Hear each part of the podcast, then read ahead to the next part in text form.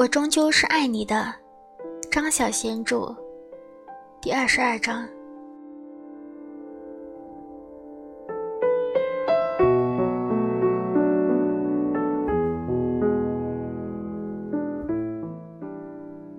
他先是在橱窗外面驻足看了一会儿，然后直板板的走进来。他看着浏览货架上的首饰。喜喜好奇的偷瞄了他一眼，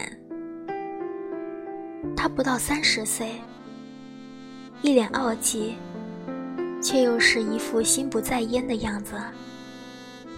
他时不时伸手摸摸露在牛仔夹克上的一截颈背，一会儿之后，他掉头过来，走到厨台前面，带着些许微笑。向喜喜求助。我想买一份礼物，送人，可是我不知道买什么好。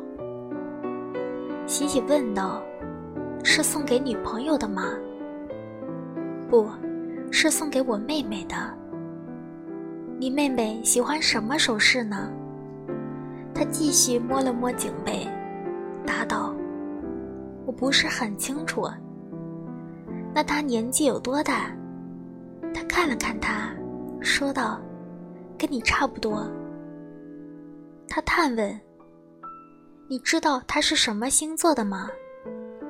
他好像没有想到他会这么疑问，于是他假装思索着，然后说：“呃，我不太懂星座。”他又问：“你记不记得他的生日是哪一天？”他随意回答：“十一月，好像是七号还是八号。”喜喜盯着他，懒懒地说道：“你根本没有妹妹，对吗？”他被他揭穿的时候，摸着颈背，露出了困窘的样子。这时，原有的傲气都消失了，他有点尴尬，也有一点忧郁。我原本有一个小妹子。他用手在大腿的旁边比了一个高度。他很小的时候死了，只有三岁，是病死的。他心都软了，同情地望着他。他干嘛要揭穿他啊？喜喜温柔地说道：“但是你还是可以买点什么给他的。”他以赎罪的心情。替他挑了一条缀满星星的银手链，戴到手腕上，比给他看。你看这些星星做的多漂亮啊！不管他是哪个星座，都会喜欢的。好的，我就要这个。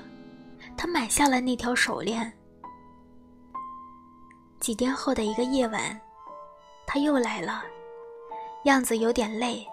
他说：“他刚刚做完工作，经过附近，想起了他，问他想不想一起吃顿饭。”这时，店里的音响流转着一首歌：“夏日里的夜晚，好想好想谈一场恋爱，牵着你的手，看你，看我的傻模样。”他关上了店门，跟他走出去。他叫马林。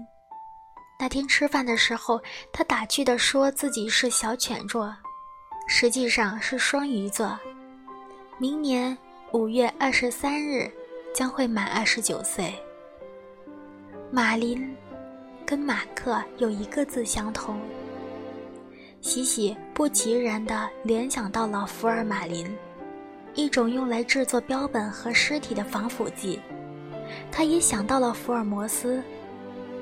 中学时是推理协会的会长，如今当上了私家侦探的林克，也一定读过，甚至是痴迷过福尔摩斯吧。马林九年前跟另外三个人组织了一支摇滚乐队，出过一张不太畅销的唱片，已经没有太多人记得了。这支失意的乐队。在不同的酒吧、俱乐部、派对表演，有一票奇装异服、看起来像是离家的少女和小怨妇的歌迷跟着他们。西西以前从来没有听过他们的歌，他不爱摇滚。他喜欢他，因为他竟然不喜欢摇滚。可是喜喜没有听过他们的歌，他们竟然不知道《苦闷尼可》这首歌。一天晚上，他陪她走回旅馆，马林有点骄傲地提起这首歌。西西随口地问道：“是谁唱的？”马林一脸失望：“你没有听过？”西西微笑地摇头。马林突然就站在人来人往的大街上，大声清唱起他写这首歌的《苦闷尼可儿》。途人纷纷地转过头来看他们，有人驻足。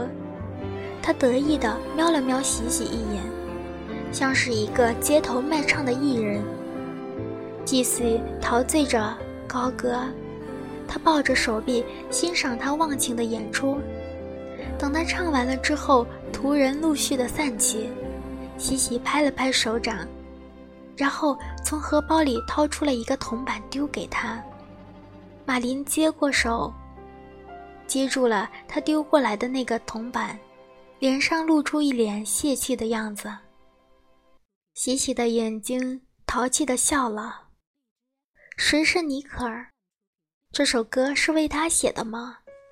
她是你喜欢过的女人吗？喜喜心里想，始终没有开口问道。